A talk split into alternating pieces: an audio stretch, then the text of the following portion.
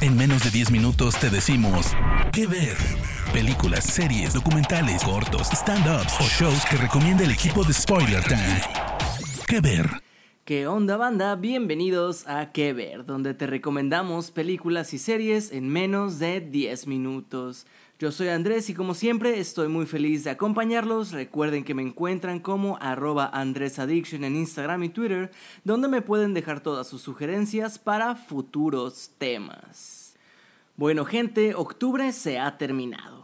Y si bien seguiremos teniendo recomendaciones de terror cada cierto tiempo, hoy, a nada del 5 de noviembre, es imposible no recordar aquella frase icónica del cine, Remember, remember the 5th of November, de la magnífica V de Venganza que nos cuenta cómo en un futuro no muy lejano, Gran Bretaña se ha convertido en un país totalitario liderado por un tirano por lo que el misterioso personaje V, interpretado por Hugo Weaving, busca crear un plan que desencadenará una serie de acciones con el objetivo de desatar en el país una revolución contra este terrible gobierno, empezando precisamente el 5 de noviembre. Es por eso que hoy les traigo 5 películas que ver si te gustó V de Venganza. Empezamos.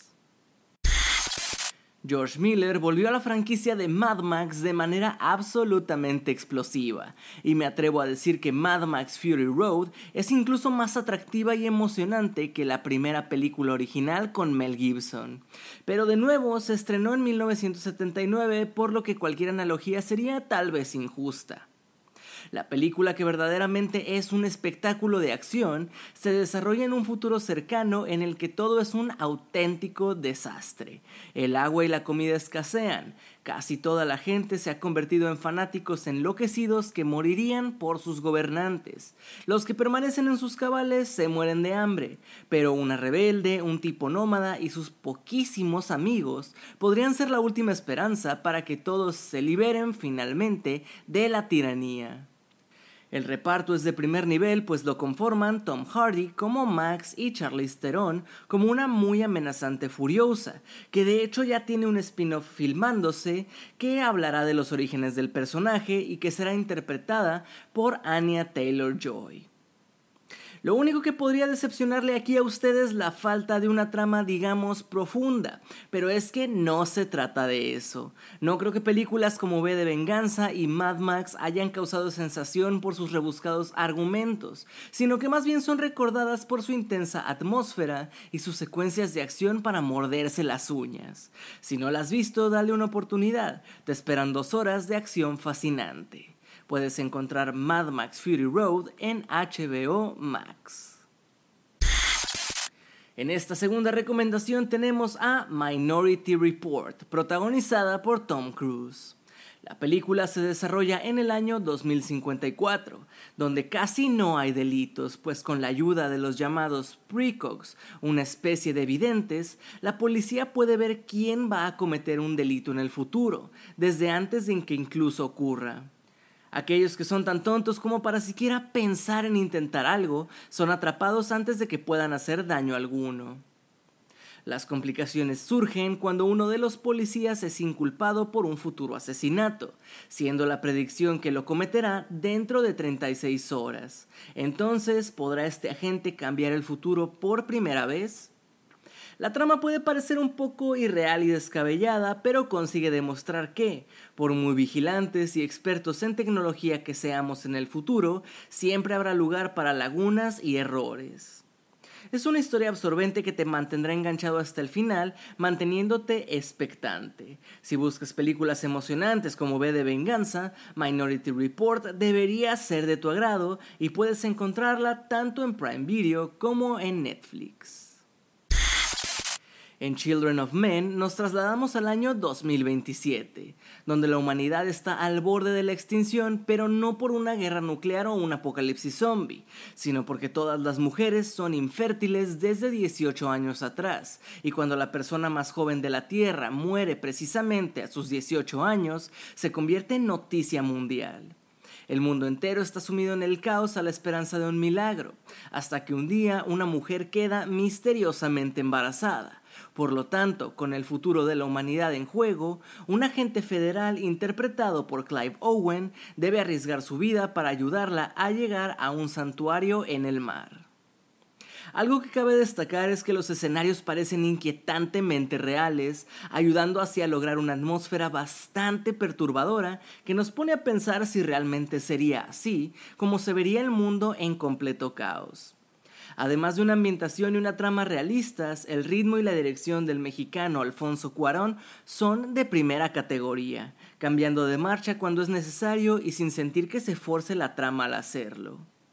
La cinta además cuenta en su reparto con Julianne Moore, Michael Caine, Chivetel Ejiofor y Charlie Hunnam, por lo que de eso no adolece. Puedes disfrutar de Children of Men a través de HBO Max.